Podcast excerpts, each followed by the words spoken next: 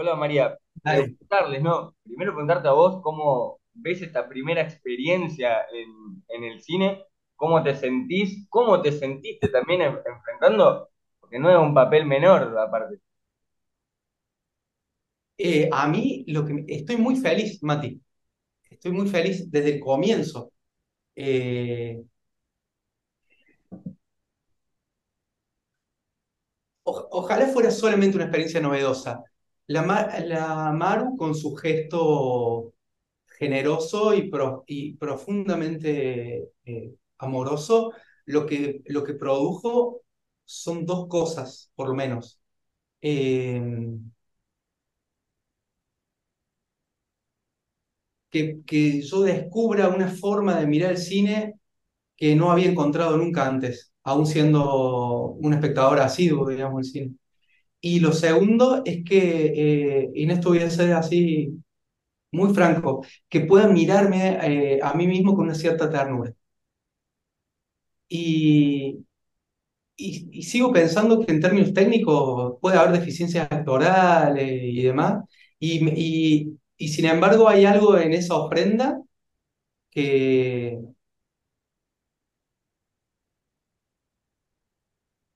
que no voy a saber nunca cómo agradecer. Algo, algo que le decía un poco, un poco a ella antes es que vos decías esto de las deficiencias actorales. Honestamente, la película pasa como si estuviésemos por un, caminando por Córdoba viendo historias de cuatro personas. No hay ningún momento como una intención de, uh, esta persona está actuando, está haciendo de tal. Sale muy genuino. Es más, me sorprende mucho lo que decís porque veo ahora tu personalidad que es mucho más extrovertida, más, más gedienta, qué sé yo, que, que, Sí. que sorprende mucho más. Pero digo, el, bajo el lente, al menos de mi percepción, fue ver la realidad de cuatro personas y una quinta que estuvimos ahí catarsiceando con, Sí. con María, eh,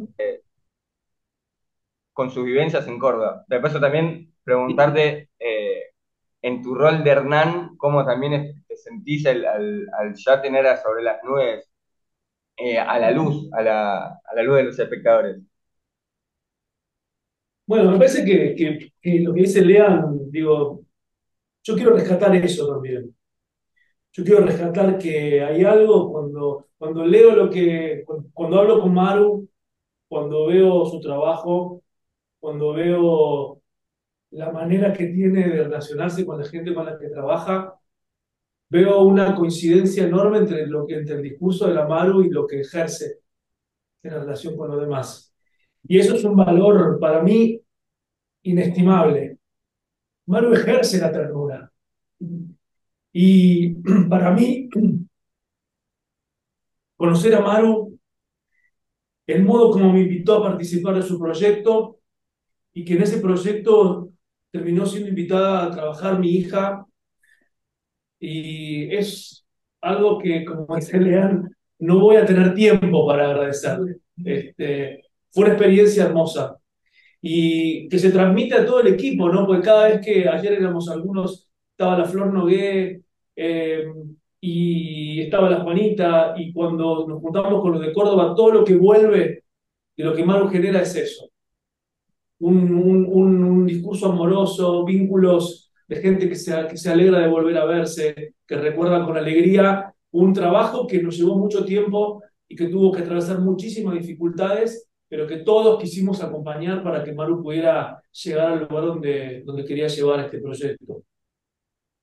Que aún así, como, como bien hablábamos antes, eh, es también un honor que estén representando a Argentina, que hayan representado a Argentina en, festivales como bien nombraste, Francia, Chile, también vi que en India, en Suecia, eh, esa dualidad también de ver personas con realidades completamente distintas, eh, viendo el transcurso y sentir de, de cuatro personas de diferentes edades en, en una ciudad argentina que en estos países andás a saber cómo nos ven ellos más que Messi y, y Messi. Eh, ¿tuvieron algún feedback igual de, de algún país así como, como extraño? Además, bueno, María me contó la, eh, la devolución quizás de Chile, pero de alguno de estos festivales, alguna devolución que les haya quedado. Mira, en todos lados eh, hay, hay personas que se, como que se sienten conmovidas por la película. A mí me pasó que quizás en, en Europa Bueno, en realidad el único, único festival de Europa en el que estuve fue el de Marsella, que es donde estrenamos, pero eh, es un poco más difícil saber cómo funciona la recepción de la gente cuando no estás ahí, ¿no? Pero porque, porque en muchos otros festivales de Europa fue la película sola. Eh, pero en general, creo que quien, quien está dispuesta a verla sin mucho, sin cinismo, digamos, porque también hay como una lectura que se puede hacer de la película como más ingenua, ¿no? Como esto de pensar, bueno, personas amables, eh, que, que no hay grandes situaciones de violencia. Eh, hay un comentario de Letterboxd, por ejemplo, que dice que, que, eso, que una película donde no hay, no hay personajes malos o que no hay maldad o violencia es como en dos horas y media es como ingenuo, ¿no?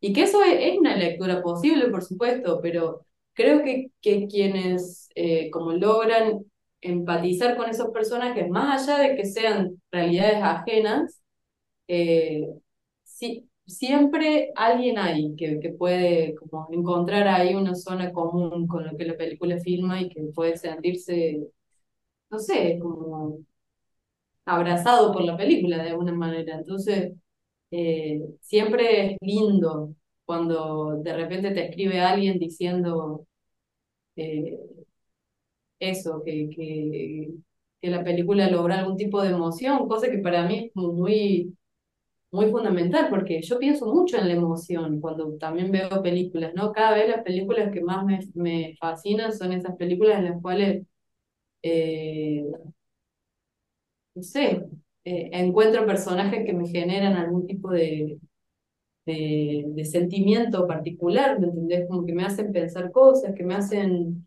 eh, experimentar esas, esa, esa cosa extraña de estar mirando una pantalla y, querer que, que las personas que estén en la pantalla les vaya bien, qué sé yo, no sé, cosas de este tipo, ¿no? Eh, Este- entonces, Perdón, eso eh, pa- sí, sí, sí. pero- pero que- es tremendo justo lo que decís porque ese comentario en Letterboxd lo leí Ajá. y quizás lo tiro desde el lado personal.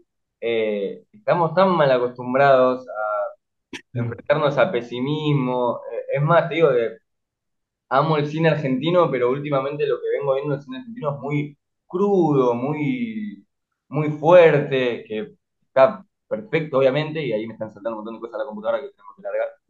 Eh, y ver quizás que a los personajes les va bien o directamente están transitando un proceso en sus vidas en los que no tienen necesidad de recurrir a la peor calamidad de su vida, es, es un poco un mimo al alma, porque estamos, lo que le decía también a María antes, estamos tan acostumbrados a que nos esté cagando a palos la vida, eh, en la realidad, que ver algo que te inspire un poco más de calma, estaría bien. Por eso me sorprende cómo siempre se busca ese lado pesimista y cuando no se lo está, se lo usa como crítica. ¿Por qué? No sé cómo lo ven ustedes. Sí, sí, estamos de acuerdo. Eh, no sé si querés, querés responder o... Eh, a mí me parece que la, la, la benevolencia de la película se, se cifra en varias cosas, no solo en la actitud del personaje, sino eh, también en que se trata de una película que, eh, tocando núcleos que podríamos nombrar como universales, ¿sí? transversales al género humano e incluso atemporales, eh, lo hace de una manera muy eh, clara, o sea, muy preocupada porque eso pueda ser albergado, eh, si no rápidamente, al menos directamente por el espectador o la espectadora. Y sé que eso es un propósito de Amargos de siempre.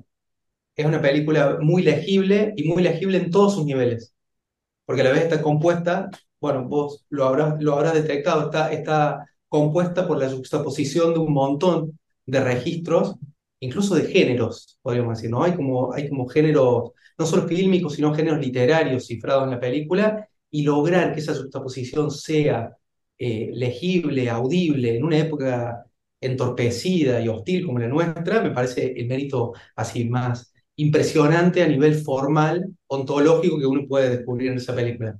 Yo estoy convencido, se lo dije al Mar cuando lo vi la primera vez y quedé así muy, muy emocionado, que, que ella hizo, junto con otras personas, pero fundamentalmente ella, hizo una película que si, si no es deglutida por la lógica de la inmediatez a la que está sometido, digamos, absolutamente todo en este momento, se, se va a mirar y se va a mirar cada vez más como un ejemplo de esto que dije al comienzo, una película de alcance universal, que en ese sentido revela una verdad, pues toda verdad finalmente tiene ese alcance. Y creo que el Amaru tocó algo de eso. Esa es mi sensación. Sí, de, de, contra lo que, lo que decís ahí, ya tenemos, en, en toda la nota en general tuvimos un montón de títulos de nota que a mí me va a volar la cabeza a ver con cuál titulamos. Eh, pero realmente qui- quizás no, no quiero que suene tanto de todo el tiempo como felicitarlos, pero posta, eh, venía siendo un, un año bastante particular en cómo vienen saliendo películas de nuestro país y quiero re- remarcar ese costadito de necesidad de, de calma que se pide, por favor. Eh, la última, sí, ahora, ahora sí, para, eh, para despedirnos, una invitación de parte de cada uno de ustedes a, a alguien que todavía no vio sobre las nubes, que sea afín al cine, que no sea afín al cine, eh, pero ¿cómo invitarían quizás ustedes a la gente a que vayan a ver la película? ¿Quién quiere empezar? Esto, eh, Yo, si quieren, puedo empezar siguen. no sé, ¿va a salir así grabado o va a salir desgrabado? Desgrabado. Ah, va Bueno, desgrabado. capaz que el audio también para, porque es para dos notas. Sale igual el, el, el video en una radio, que igual lo vamos a editar. Ah, bien, bien, Ah. Uno de los chicos va, va a cortar, va a hacer las cosas. Vamos a hacer una transición en que aparecen los tres, que sea bien flashera. Y, Dale. y nada, y Bien. después sale escrita.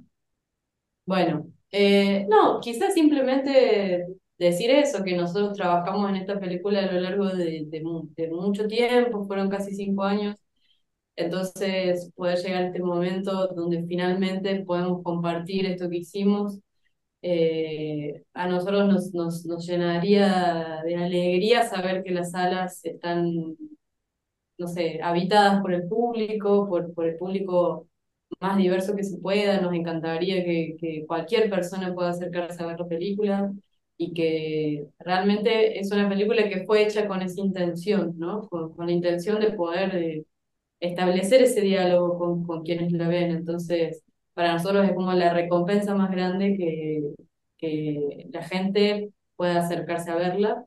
Y bueno, esta es una oportunidad porque va a estar eh, toda esta semana en Gomont. Ojalá que pueda continuar, eso depende un poco también de, de la cantidad de gente que se acerque a la sala. La semana que viene se va a poder ver en Córdoba, en el Hugo del Carril. Eh, también, digamos, el 23 de marzo estrena y va a permanecer una semana. Eh, seguramente va a haber más oportunidades para verla a lo largo del año, así que, bueno, ojalá que, que puedan estar atentos eh, y se puedan acercar a la película. Bueno, yo creo que es una, creo que en lo particular es una película, un trabajo que a mí me modificó como actor, me hizo repensar algunas cuestiones ligadas a la actuación, a la cámara, a la relación con la dirección, y fundamentalmente me, me tuvo efectos en mí como, como persona. Y la sensación que tengo de las veces que, de, de la- de las proyecciones en Mar del Plata y de la proyección de ayer, que, que tiene, que, que existe la posibilidad de que tenga esos mismos efectos de, de diálogo con quien va a verla. Y me parece que a mí me gusta cuando, cuando leo un libro, cuando voy a ver una película, cuando voy a ver una obra de teatro, cuando salgo de ese espacio con algo que, que me merodea y que me hace repensarme. Así que creo que es una hermosa oportunidad para darse esa chance. Y quizás en ese encuentro se produce un diálogo que, que nos mejora, que nos hace pensarnos, repensarnos un poco. Eh, yo los invito y les invito a que vengan a ver sobre las nubes, que está en el Gomón, que va a estar la semana que viene en el Hugo del Carril. Y eh, sepan que es una película que está imaginada desde el minuto cero como una ofrenda, como un regalo. Entonces que, se acerquen a recibirlo. Chico, mu- muchísimas gracias por, por su tiempo, muy linda eh, sorpresa y también manera de... A mí no me gustan las notas que son pregunta, respuesta, pregunta, respuesta, la onda que sea charla, que digan lo que sientan que está perfecto. Les agradezco mucho por su tiempo. Eh, vos ya vivir en esta, en esta estadía en Buenos Aires y bueno, después sigue Córdoba y siguen un millón de cosas. Muchas Gracias, gracias, Mati. Matías. Gracias, Gracias. Muchas gracias gracias. por, por tu amabilidad y perdón por esta irrupción un poco no planeada, pero bueno, nada, muy agradecidos, la verdad, por, por todo lo que decís de la película y porque te hayas acercado a verla y porque quieras cubrir el estreno de la peli. Así que bueno, te mandamos un abrazo muy grande. Si venía en Córdoba, avisanos. Fábrica de envases de hojalata en Basil. Fabricamos set materos, alcancías, latas para té, café, galletitas, fideos, legumbres, harinas y todo tipo de envases para cubrir tu necesidad. Vos elegís tu modelo, tamaño y color. Contamos con un departamento de diseño gráfico y desarrollo industrial. Envíos a todo el país. Venta mayorista y minorista. Consulta SAL 5411 5315 2580. Seguinos en nuestras redes, en Instagram y en Facebook, arroba en Latas Decoradas. En Basil, apoyando siempre al folclore argentino. Auspicia Sadaik, Sociedad Argentina de Autores y Compositores. La música está de fiesta.